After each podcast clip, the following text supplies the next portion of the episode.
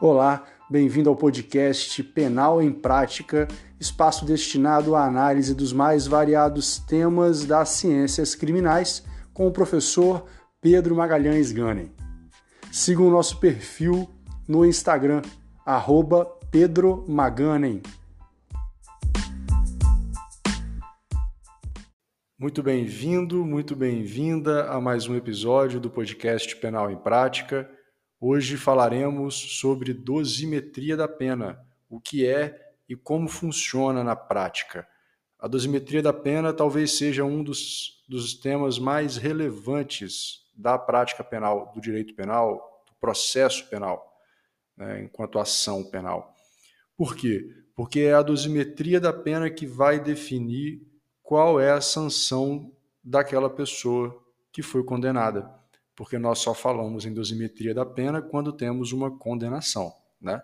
Então, diante de uma condenação, estando presentes a materialidade e a autoria delitiva, passa-se para a fase da dosimetria da pena, que o juiz, a autoridade judicial, vai, com base na lei, estabelecer qual é a sanção aplicada, qual é a pena que efetivamente aquele indivíduo, aquela pessoa vai ter que cumprir em decorrência da sua condenação. E aí eu vejo que uma dificuldade muito grande na compreensão e, consequentemente, na aplicação dos conceitos, dos entendimentos, das fases da dosimetria, de modo a levar penas completamente desproporcionais e contrárias ao que estabelece a lei. Então, precisamos ter muita atenção e nós, me colocando aí né, como advogado criminalista, nós, como advogados criminalistas, devemos ter muita atenção à dosimetria. E eu vejo que, na maioria das vezes, as pessoas se preocupam em um recurso mais com relação ao mérito em si do que com relação à dosimetria. E aí eu vou te contar um segredo, caso você não saiba. Toda sentença praticamente tem erro em dosimetria. Quase todas dosimetrias estão erradas. Um ponto ou outro, uma ausência de fundamentação ou uma fundamentação com base em questões inerentes ao próprio crime ou inerentes ao próprio conceito, de modo a possibilitar então uma apelação mais efetiva, não com fins de absolvição necessariamente, mas com fins de trazer uma pena mais justa. E às vezes, uma readequação de pena em apelação, por exemplo, pode levar a uma modificação de regime, a uma expedição de um alvará de soltura, enfim, a transferência do indivíduo de uma unidade prisional para outra, né, caso tenha aí a alteração do regime. E tudo isso é muito importante. Por quê? Porque o processo penal, uma ação penal, o trabalho de um advogado criminalista não está apenas no resultado do mérito de uma absolvição ou de uma condenação. Tem muita gente que acredita que o papel do advogado criminalista é absolver, e não é. Absolver é uma dentre as várias hipóteses de trabalho dentre as várias funções. A absolvição, caso seja possível, caso o processo leve a esse entendimento, com certeza é o suprassumo do resultado. Mas uma dosimetria bem feita, uma pena justa, também pode ser um êxito no trabalho. Né? Não necessariamente é, você vai, vai fracassar pelo, seu, pelo fato do seu cliente ter sido condenado, né? Caso a condenação seja o resultado lógico daquele processo. Mas caso você consiga uma pena justa, uma pena adequada, proporcional àquilo que a lei estabelece, você também terá tido sucesso. Então precisamos entender o que é dosimetria para conseguir aplicar esses conceitos, para conseguir fazer materializar a, a teoria nos processos. E aí eu vejo que talvez por esse desconhecimento, talvez por esse menosprezo à dosimetria, nós tenhamos aí em primeiro grau, que geralmente é onde é feita a dosimetria, em primeiro grau de jurisdição, nós temos dosimetrias absurdas, feitas de qualquer jeito. Por quê? Porque isso não, não leva a um recurso. As pessoas elas não, não levam isso aos tribunais para poder reverter essa situação. E as sentenças elas acabam transitando, ou essa parte ela acaba sendo mantida, por quê? Porque não há uma atenção. As pessoas não se dedicam à dosimetria. Se se dedicar à dosimetria, eu te garanto, você vai ter uma chance de êxito enorme nos seus recursos, nas suas apelações. Porque quase sempre você vai encontrar um erro na dosimetria e esse erro ele é fundamental. E aí como que a gente vai entender então a dosimetria para poder conseguir colocar em prática? Estudando, né? no nosso caso aqui, ouvindo e acompanhando os entendimentos jurisprudenciais do STJ, do STF, para nortear a sua atuação. E aí eu já dou uma dica. Use as suas alegações finais, como a defesa é quem faz as últimas alegações finais, use as alegações finais para direcionar a dosimetria. Destaque para o magistrado, faça você, né, na sua petição de alegações finais, a dosimetria da pena, destacando para o magistrado aquilo que você pretende. Então você vai pegar lá a primeira fase, vai dizer os motivos, o porquê que a dosimetria, a, na dosimetria da pena a primeira fase não pode sair do mínimo legal, ó, porque dentro das circunstâncias nenhuma se aplica, enfim. Na segunda fase, atenuantes e agravantes, já direciona se houve uma confissão, se é menor de 21 anos, certo? E nas, na terceira fase também, quando a gente fala de causas de diminuição ou causas de aumento, no nosso caso sempre em causas de diminuição, direcione também demonstrando que existe uma causa de diminuição ali e já mostrando né, a fração, caso essa causa de diminuição tenha uma variação da fração a ser aplicada, certo? Por exemplo, o tráfico privilegiado, que na verdade é uma minorante, não é um crime privilegiado, já falamos isso em outro episódio, ele possui, ele é uma causa de diminuição e possui uma redução que pode variar de um sexto a dois terços. Então há uma possibilidade do magistrado reduzir no, no mínimo, que é um sexto, ou no máximo, que é dois terços. Então, na sua, nas suas alegações finais, é importante você dizer o porquê, por exemplo, que se aplica esse parágrafo 4 do artigo 33, que é a minorante do tráfico, e como que deve ser conduzida a redução, buscando sempre levar ao entendimento que a redução deve ser a maior possível, certo? Então, busque isso, porque eu não vejo, eu fui assessor de uma juíza criminal por muitos anos e li milhares, talvez, de alegações finais. Raramente eu vi alguém falar sobre dosimetria. E pensando aqui agora, enquanto gravo, acredito que não tenha visto ninguém atacando a dosimetria, ninguém buscando na dosimetria, é, é, buscando nas alegações finais, esclarecer a dosimetria.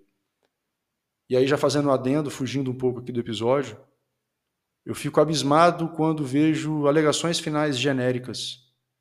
Se existe uma peça que não pode ser genérica, na verdade nenhuma pode, mas uma que em hipótese alguma pode ser num, numa ação de conhecimento, em primeiro grau no caso, é a peça de alegações finais, porque é nessa petição que você vai trazer tudo, todas as suas teses, todos os seus pedidos, tudo aquilo que você pretende alcançar. E aí, quando você faz alegações finais genéricas, você não, não pediu nada. Porque, diferentemente de um processo civil, não é na sua defesa, não é na, porque no caso a gente não fala de contestação, né, porque isso é na, na parte processual civil. Mas quando a gente fala em processo penal, nós estamos diante de uma defesa técnica que pode ser resposta à acusação, pode ser é, defesa prévia, enfim, muda aí de acordo com o rito mas em regra é a resposta à acusação. Não é na resposta à acusação que você vai trazer os seus pedidos todos, expor tudo o que você quer, todas as suas teses, todas as todas as questões que você pretende alcançar. Não é aí que você vai trazer, são nas alegações finais. Tá? É lá que você tem o, a obrigação de colocar tudo aquilo. Até porque eu sempre costumo dizer, né? O, o processo penal é um jogo e dentro desse jogo nós precisamos ter atenção às estratégias, inclusive para poder não apresentar ao Ministério Público e até mesmo ao juiz, porque nós temos ainda, infelizmente, é, a figura do juiz inquisidor, né? Então, muitos juízes eles ainda insistem em atuar como se fosse Ministério Público e, e consequentemente, é, ter uma, uma atenção redobrada, exige uma atenção redobrada do advogado. Justamente por isso não é o, a, o momento oportuno na resposta à acusação trazer suas teses, porque você já vai estar adiantando aquilo que você pretende produzir você já vai estar adiantando aquilo que você quer alcançar no processo. E, consequentemente, você fica sem a oportunidade da surpresa. Então, preste atenção nas alegações finais, tanto para fazer de modo completo, quanto para poder abordar também a dosimetria da pena. O nosso Código Penal ele traz um sistema trifásico de dosimetria, em que a autoridade judicial então tem que percorrer três fases até chegar ao final da pena. Esse sistema trifásico ele está lá no artigo 68 do Código Penal e ele fala assim: a pena base, que no caso é a primeira fase, será fixada atendendo-se ao critério do artigo 59 deste Código. Em seguida, serão consideradas as circunstâncias atenuantes e agravantes, Nesse caso, a gente está falando da segunda fase. E por último, as causas de diminuição e de aumento, ou seja, a terceira fase. Primeira fase, pena base, artigo 59. Segunda fase, circunstâncias atenuantes e agravantes. Terceira fase, causas de diminuição e causas de aumento. Então, essas são as três fases da dosimetria. Sistema trifásico certo? Na primeira fase, então, nós estamos diante do artigo 59 do Código Penal. O artigo 59, o juiz vai ter que decidir entre a, a fixação da pena, né, entre o mínimo e o máximo estabelecido na, no tipo penal específico. Vou dar o exemplo do tráfico. O tráfico tem a pena de 5 a 15 anos. Então, o magistrado, analisando as circunstâncias do artigo 59, ele vai analisar o caso concreto também, e dizer qual é a dosimetria com base nessas oito circunstâncias do artigo 59. Apenas lembrando que na dosimetria do tráfico de drogas, nós também temos que levar em consideração, quando falamos da primeira fase, o artigo 42 da Lei de Drogas, da Lei 11343 de 2006. Por quê? Porque esse artigo ele vai dizer para a gente que a natureza e a quantidade de drogas devem ser levados em consideração na primeira fase da dosimetria, né, junto das circunstâncias do artigo 59. Não só junto, mas com preponderância. Então, é preciso analisar a natureza e a quantidade de drogas, quando falamos de tráfico, com preponderância às circunstâncias do artigo 59 do Código Penal. Então, nós temos oito circunstâncias em regra. Né? Eu falei do tráfico, mas o roubo, por exemplo, tem uma pena que é de 4 a 10 anos. Então, o magistrado também, nessa primeira fase, analisando aí as oito circunstâncias do artigo 59, vai dizer qual que deve ser a pena na primeira fase, entre 4 e 10 anos, certo? Vamos ver aqui então o que diz o artigo 59.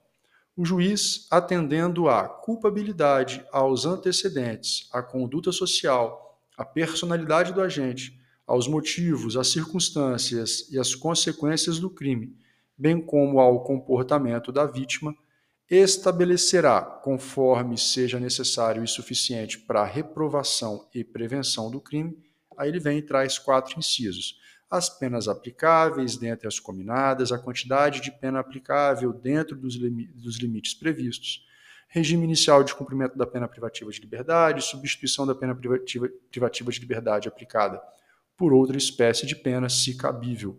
Então, a pena base ela vai ser fixada com base no artigo 59.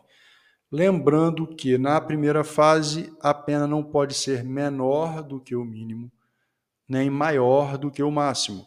Então, voltamos ao roubo, 4 a 10. O magistrado não pode aplicar uma pena de 3 e não pode aplicar uma pena de 11 na primeira fase. Ela tem que estar sempre limitada, no mínimo e no máximo estabelecido no tipo penal em curso, né, que a pessoa está sendo acusada de ter praticado. Culpabilidade, antecedentes, conduta social, personalidade do agente, motivo, circunstância, consequências do crime e comportamento da vítima. São oito circunstâncias que devem ser levadas em consideração.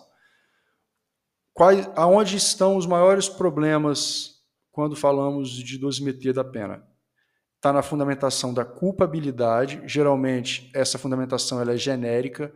É comum a gente ver assim: o, o agente, o réu, a ré, sabia da ilicitude do crime, do ato, e, consequentemente, a pena deve ser é, exasperada em decorrência disso, por uma maior culpabilidade. Veja, culpabilidade, nesse caso, é uma maior reprovação da conduta do agente, né, da conduta praticada pelo agente. É uma maior reprovação. E aí não pode utilizar uma, uma argumentação genérica como essa, de que ele tinha ciência da ilicitude, porque é óbvio que ele tinha ciência da ilicitude. Se ele não tivesse ciência da ilicitude, nem crime possivelmente teríamos, certo? Então, é, é um problema muito sério essa fundamentação genérica. Com relação aos antecedentes, muitas vezes nós ainda vemos dosimetrias em que os registros penais ou sentenças condenatórias, né, condenações criminais ainda não transitadas em julgado sejam utilizadas para fins de negativar os antecedentes, sendo que os antecedentes, aqui nesse caso, para se considerar maus antecedentes, é preciso que exista uma condenação definitiva já transitada em julgado, antes da sentença, no mínimo, e por um fato anterior. Né? Deixa eu recapitular.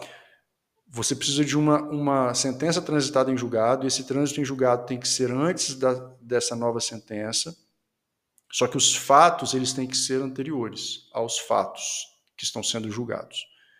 Então nós temos uma condenação definitiva, transitada em julgado, antes dessa sentença que está sendo feita, a dosimetria, esse trânsito, ele obviamente tem que ser anterior à sentença, mas os fatos que levaram a essa sentença que transitou em julgado devem ser anteriores aos novos fatos, certo? Porque se se tratar de fatos posteriores, a gente pode discutir aí sobre esses antecedentes, porque na verdade não antecedeu, né? É, essa condenação que existe, ela diz respeito a fatos posteriores. Há uma discussão quanto a isso.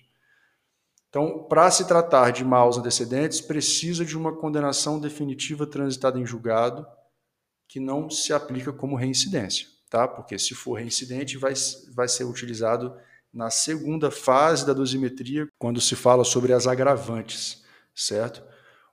Conduta social. Conduta social, para mim, nem deveria estar aqui, assim como a personalidade também não deveria estar aqui. Por quê? Porque conduta social e personalidade são resquícios de um direito penal do autor. Né? E, e nós temos, pelo menos na teoria, um direito penal do fato. Não se pune o indivíduo por quem ele é, se pune o indivíduo pelo que ele fez, certo? Então, conduta social e personalidade dizem respeito apenas ao agente. Então, se você utiliza a conduta social e a personalidade para aumentar a pena base, para exasperar, tirar a pena base do mínimo, você está aumentando, você está dando uma pena maior ao indivíduo por ser quem ele é e não pelo que ele fez. Porque conduta social pode ser tudo, no trabalho, na rua, em casa, na escola, enfim. É, e isso é quem ele é. Então, se a pessoa ela é mal vista socialmente, isso não pode ser utilizado para dar a ela uma pena maior, porque isso não está relacionado ao fato que ele praticou. Personalidade, além de também ser uma questão relacionada ao indivíduo, nós temos um problema muito sério. Nós temos a impossibilidade real.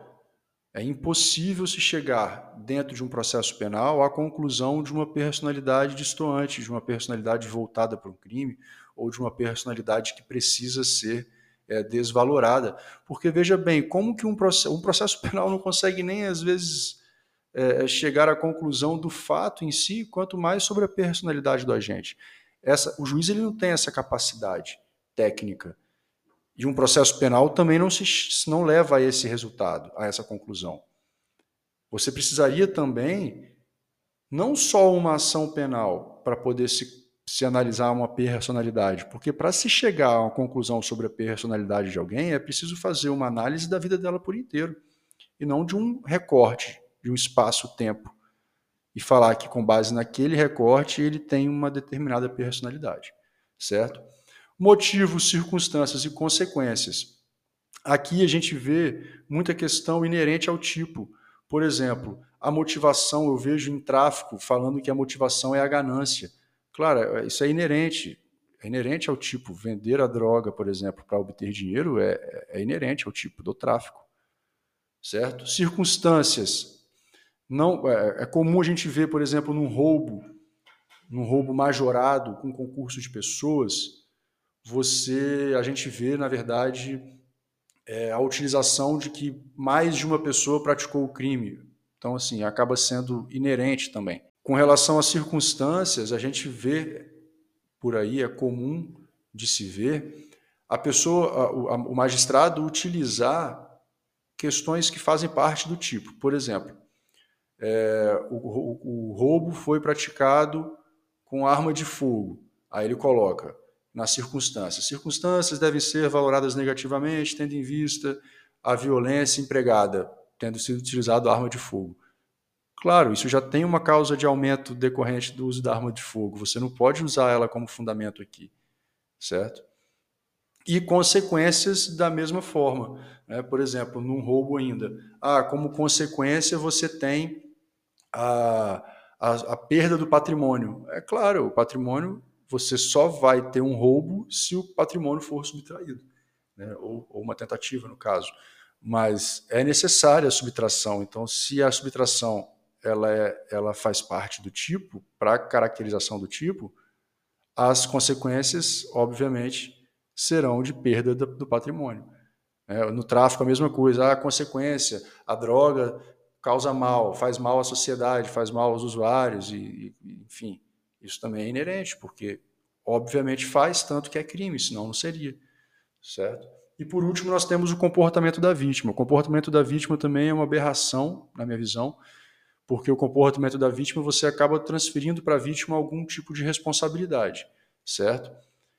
Lembrando apenas que o comportamento da vítima, dentre as oito circunstâncias, é a única que não pode ser usada em desfavor do réu. Ela só vai poder ser usada para favorecer o réu ou vai ser neutra ou favorece. Ela nunca poderá ser prejudicial a quem está sendo julgado, a quem está sendo sentenciado, no caso. Então, essas são as oito circunstâncias.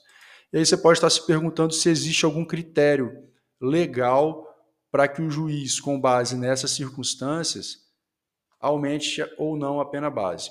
Não existe na lei um critério para isso, e isso é ruim, porque acaba que dá ao magistrado um, uma faculdade muito grande de escolha do quanto que vai aumentar, certo?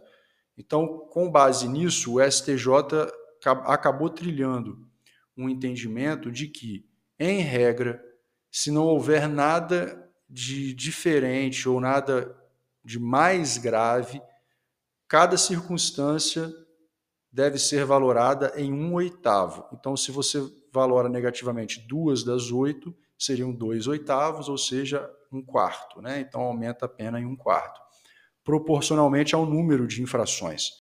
É por isso que quando o magistrado ele vai aplicar a pena base, depois de fundamentar as circunstâncias que ele entende que devem ser negativadas, se ele for aplicar numa fração diferente de um oitavo, se ele for aplicar, por exemplo, um sexto, um quinto, ou numa, fração, ou numa proporção aleatória, que é mais gravosa, ele precisa fundamentar especificamente, com base no processo, o motivo pelo qual ele está aumentando ela numa, de uma forma mais gravosa.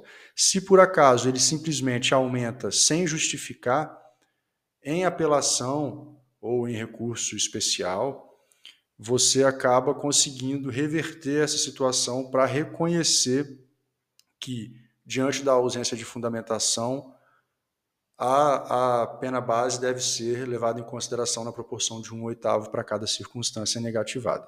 Então é preciso ter muita atenção para que você consiga ter sucesso né, na, na, nos seus processos, tenha êxito nas suas apelações, principalmente pelo fato de que é nessa fase, é na primeira fase, que estão os maiores erros, em que nós vemos mais erros acontecerem na dosimetria.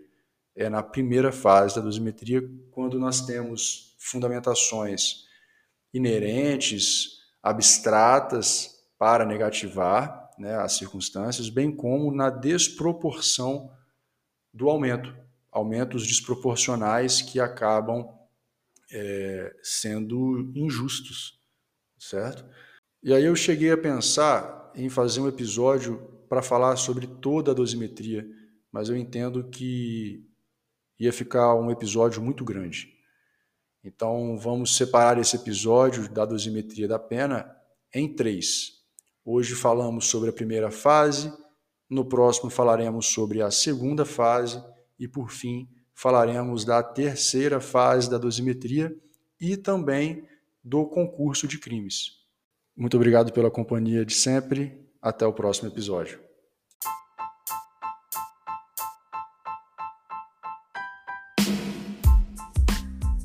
E é assim que nós encerramos mais esse episódio. Obrigado pela companhia e até a próxima.